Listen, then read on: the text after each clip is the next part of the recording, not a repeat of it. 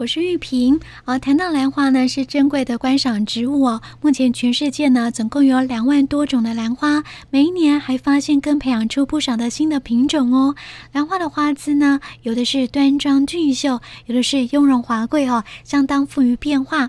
兰花的叶子呢，终年是常绿色的，刚柔兼备，而且姿态相当优美哦。即使不是在花期，也像是一件活的艺术品一样哦。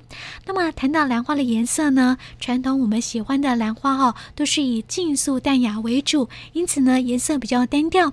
但是在附生兰花当中，也有色彩相当鲜艳的哦。那么在今天呢，就要邀请到陈大兰花博士肖玉云来跟我们聊聊兰花的颜色。玉你好。玉萍您好，各位听众朋友们，大家好。呃，不晓得听众朋友喜欢什么颜色的兰花呢？大家都应该看过有橘色的、红色的、白色兰花，还有绿色、紫色兰花哦。那你知道在蝴蝶兰里头，什么样的颜色是不存在的呢？好，我们可以去想一想，回想一下哦。其实呢，在自然界里头的颜色相当的缤纷多彩哦，但是呢，蝴蝶兰却独缺这个颜色哦。所以我们就要请玉来告诉我们，这到底是为什么呢？其实，在自然界本来各式各样不同的颜色就会存在。那有的时候我们会说，有的时候我们看到的颜色跟昆虫看到的颜色也是完全不一样的。那我们今天来讲的是兰花嘛。事实上，如果有参加过兰展的，或是有参加过我们在成大办的一些呃，就是兰花的兰花展，你就会看到各式各样不同的兰花。那事实上，颜色本来在兰花。就是全世界大概有两千呃五六呃两千五百多种到两千七百多种，将近三万种吧。那各式各样不同的兰花里面，其实颜色本来变化就很大。像那个就是绿色的，你就是跟看不出来。你记不记得我们讲过那个就是玉禾草玉兰，它基本上整个就是绿色的。然后呢，我们有看过那个整个像黑黑的，这是什么东西的，像蜘蛛一样的，哎，那个整个就很深很深的红，然后到黑，我们也看过这种的。然后也有看过那种呃，那个兜兰，就是那个拖鞋蓝、仙女蓝，粉红色的，有一个小肚肚、小鞋子的那个样子的。那我们也有看过，就是我们台湾的这个白花，那基本上一整片就是白的，非常的漂亮。那绿色的其实呃。就是本来在兰花这个领域里面就有很多各式各样不同的，那还有一个我们平常就是办的啊都会用到的就是石斛，那它的颜色就是那个样子。我想我们也不用再帮大家做回忆。那还有一个就是我们通常会拿来做胸花的万代兰，还有我们之前常常介绍的火焰兰。那万代兰就是蓝色，火焰兰就是红色。那我们现在讲的都是不同的兰花。那因为台湾的蝴蝶兰的整个生产技术跟繁殖真的是比较强，所以早在就是三四二三十年前，这对于整个蝴蝶兰的育种就有非常大的突破。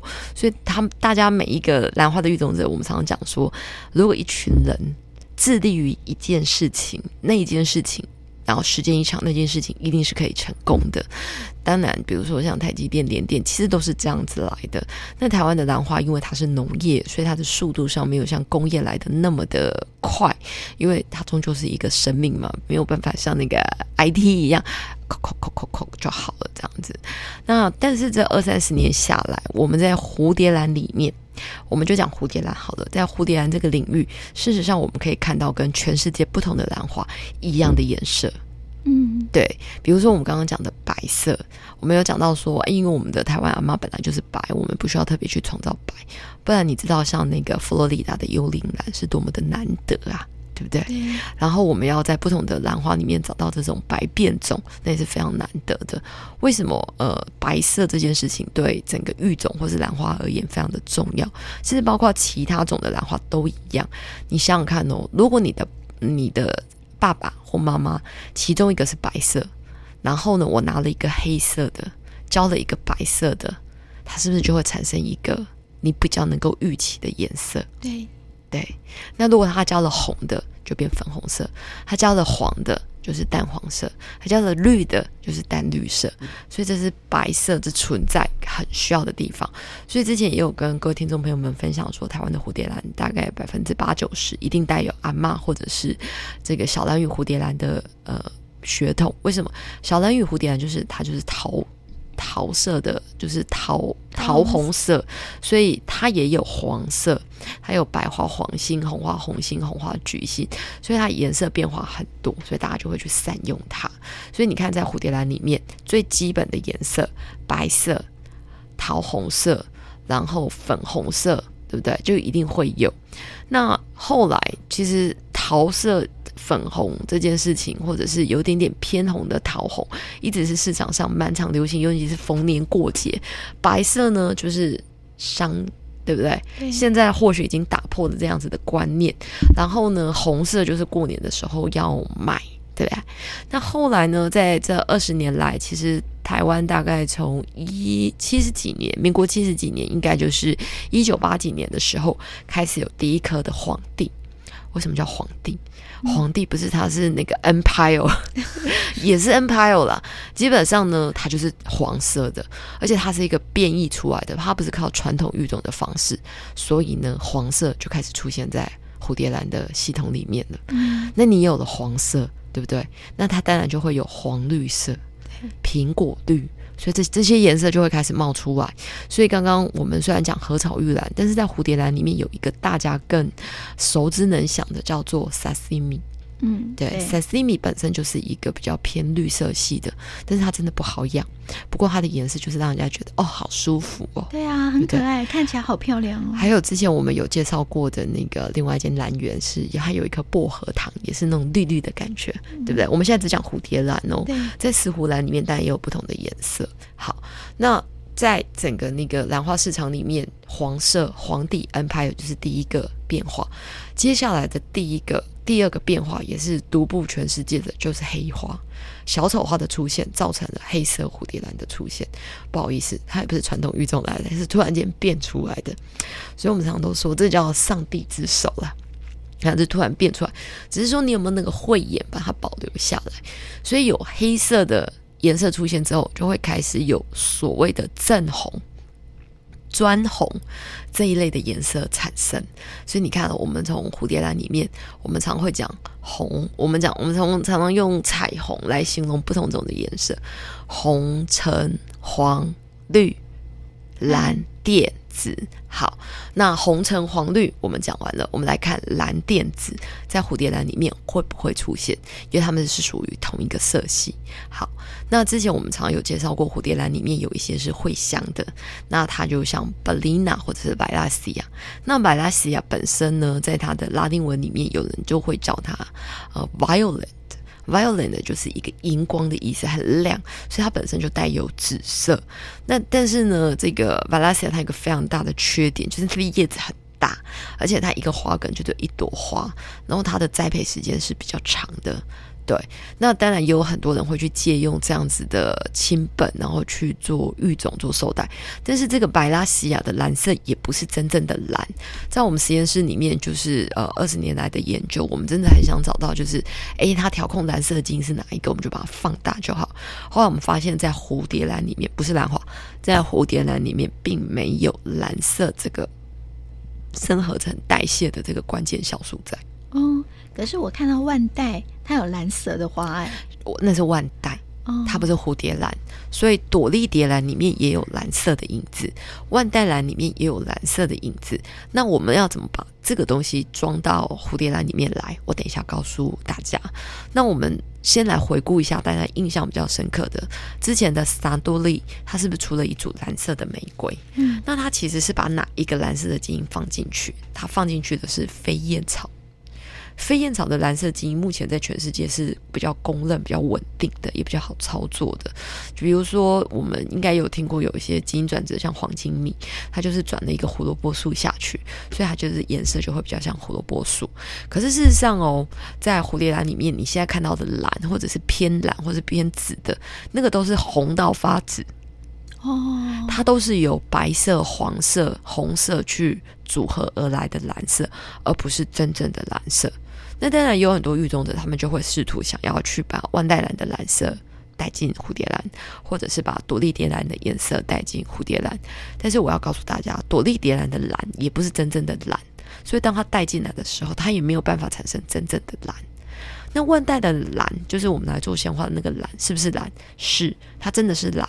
但是这个蓝呢，它是要付出代价的，因为大家知道万代兰，它其实从种子，其实兰花还是从种子来的，只是它从种子到开花很久哦，它大概至少要五年。嗯、然后呢，万代它就是从它的那个枝，万代的那个叶子就是这样啪啦啪啦啪啦啪啦，有没有这样斜斜的上去？对，它跟蝴蝶兰原本那个两片的样子是完全不同的。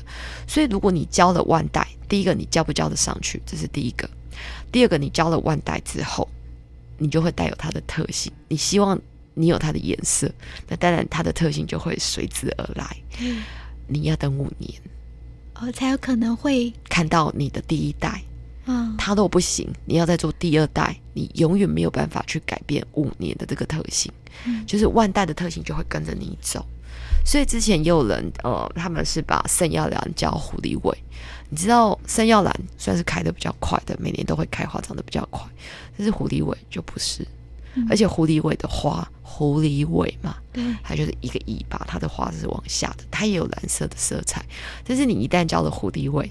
不好意思，你希望你的那个火焰蓝，我记得之前去年还是前年，就是有有一个就是在田尾里面种花的前辈，就有带他就是狐狸尾叫呃圣耀兰的结果来，那它的花就是它的那个火火焰兰就没有那么大，比较小，然后形态上就有点点花瓣比较圆，比较像狐狸尾，对，但是它控制的稍好，没有让它变成尾。尾巴的尾，就是它不会往下掉，它还是往上的，但是它自己就会说，它的生长时间就会变长。嗯，是。对，所以那等于是说，你要研究这种花，要让它开出来，至少要等五年。五年如果效果不好，你要再等五年，就变十年这样子。事实上，我们给大家一个比较基本的就是参考。以蝴蝶兰来讲，一般的蝴蝶兰算长得快的，二到三年。你要育出一个会香的品种，像我们以前常提到的，像那个一心兰园的简老先生，三十年都是跑不掉的。然后你要做出一些特殊的花的育种。二十年也都是跑不掉的，因为它一代就是至少三年。那你算算看嘛，你你至少也要个四代、三代或四代，你知不知道你挑到你要的颜色？三四就十二了啊，对不对？三五就十五了啊，三六就十八了啊。那你你又有还有交不交得上去的问题，所以事实上没有个三十年是很难的。所以，但如果你拿了万代，不好意思，你有多少个五年？十代就是五十年，所以基本上就是这其实是需要大家做接力的。就是说，哎，曾经有人做了某一个第一代，或是某人用了某一个第一代，而且这种跨跨属的这种授粉或杂交都是非常的困难的。嗯，对，所以基本上就是在台湾，我觉得因为地小，大家很容易聚在一起。我觉得就是，如果就是这些同业者们也都是无私啦，在他们无私的这种就是呃分享之下，才有可能在二十年内或者是十年内有不同的品种出现。记不记得我们之前在节目里面也讲到，曾经有一棵花叫做大红袍。嗯，他就说，他其实就是一个红包的概念，他其实是来自某一个前辈分享的某一个呃杂交品种，然后这个品种呢，让他交出了这样子一个后代，所以他叫他大红包，其实也是他从他那里拿到的一个大红包。嗯，对，所以其实你会发现在每一段育种故事的后面，都是来自很多前人的，就是累积，就是很多前人就是这些经验的累积。对，所以这个真的是老狼恭维，跟那么是爱听啦。对对对，对嘿，我觉得其实有蛮多东西，其实是呃，在我们这个年代，我们其实是有很多是承接前人的一个结果。所以我们怎么去做传承跟放大，甚至让我们的下一代可以去体会，光是一个颜色这件事情，它其实就是要历经多少的时间。对啊，所以你看我们现在哈、哦，在市面上可以看到那么多颜色的兰花，然后。这就是花了多少的时间跟精力，还有多少的前人他们这样的一个努力的一个经验的传承，这样子哦。所以我就觉得，在我们台台湾的这个朋友们很幸福哎，也要好好珍惜哦，我们这样的一个兰花产业。对，我觉得是真的要蛮珍惜的。对，而且我真的觉得，就是其实每一个真的喜欢兰花的人，都是很爱惜自己的羽毛。不是说他爱他这个人的名声，不是，而是他会觉得这棵花他真的好，他不想要跟你在那边画。他觉得你如果看得懂他，你才是我可以。就是把这个花卖给你的人。如果像你在市场上买，我想那些花他们是不会去 care 这个价钱的。你是八十、一百五花花一个喝啊。但是有的时候你跟这些你到花市，你跟他们聊，其实蛮多是他们育种的结晶的时候，他跟你说：“哎，这一颗三百五。”事实上，你如果觉得贵的时候，你可以问问他们，你就是哎，这个花是怎么来的？听完之后，你觉得你可以接受。那你就买。那你说，你如果觉得，哎，你希望买一百五的，那你可以很直接的跟那个老板说，我我不用买到那么好的，因为我怕我把它固死了。那我希望买什么样子的来试试看。那如果第二阶段你会推荐我买什么？我觉得这样子其实会有助于，就是大家更了解在兰花这个产业里面有很多就是我们所谓的 hobbyist，就是这些趣味玩家，他们为什么会着迷在这里的原因。那当然了，我觉得我们现在的社会其实真的是步调很快啊，杂事也多啊，压力也大。我觉得有的时候，嗯，换个心情，换个角度。从别人的故事里，或是从别人的经验里，或许会找到一个属于我们，诶，在另外一条路上的一个契机，或者是一点点 induce。对呀、啊，所以就是大家现在很喜欢看励志故事啊，好励志故事，对对对对对对对。所以哈、哦，我们讲刚刚讲到说，其实兰花就是一个艺术品的概念了哈。对对啊，就是要珍惜别人的创意或者是他的经验，因为兰花就是这样子啊、呃，经过多少人的努力培养出来的，所以不要去嫌花贵。之前哈，我有做过一份那个问卷调查哈，你可以花一年。花多少时间去买花？那我发现哦，好像很多人就是比较嗯，没有那么愿意说花很多钱在买植物上面。我觉得那是台湾诶，台湾现在应该也蛮蛮蛮比较好的。你知道，好像前两个礼拜啊，有人办了一个什么光叶植物展。你知道那个天南星科的那那那些蕨类，之前好像出了一个那个呃，有点像月历，全部都是猛男。然后呢，他们上下上无论上或下，就是唯一可以遮的，就是那个天南星科的叶子。然后那个，然后前两个礼拜啊，在拍卖那个植物的时候，哎，听说都是一万起跳，哎，真的，哦，真的，对，那个是现在最新的新宠，嗯，就是那种观叶植物。之前不是那个小的那个小仙人掌嘛，对，现在是观叶植物。我想那个猛男那个杂志是很有用的，哦，对。那那那很多人分享的时候就觉得，哦，这是养眼的。可是事实上，它重点不在猛男。但但呢，也是猛男，重点在那个观叶植物，因为后来他在那个某某一个那个展览会上，有人去看嘛，因为台湾也有一批观叶植物迷，或是那种蕨类迷，那你就想想看嘛，那个猛男就是只用某个东西只遮掉重要部位，那大家就会 focus 在那个植物上面，那突然间那个植物就变得非常的火红。对，然后听说在那个场合里，因为我是看到那个 FB 朋友的分享，哇，这些年轻人。这资本雄厚呢，哎，几班、三班、狗班，哦，跟那背对啊！哦，哎，我问你哦，在兰花界啊，有没有那种上万的兰花？当然有啊，随随便便都往上万。嗯，对。达摩，达摩，呃，在我那个念专科的时候，一牙是二十万。现在呢，好的达摩在中国可能二十万人民币还是。有这个市场的，但是因为达摩的变化太大了，在台湾蛮多时候它是当草，哦，就是当成那个蝴蝶兰的布置，是哦，很多人不知道那个里面其实也有一些很不错的，这是因为太多了，你知道吗？那基本上我觉得就是每一种花它的价值的认定，呃，在于商业操作，或是在于你个人本身的认定，对，就像艺术一样啊，艺术品一样，对不对？嗯，对呀、啊。对，嗯，所以哈、哦，我们在今天哈、哦，就从这个兰花的颜色来告诉大家，要好好珍惜 我们现在看得到的这些兰花，真的是很不容易哈、哦。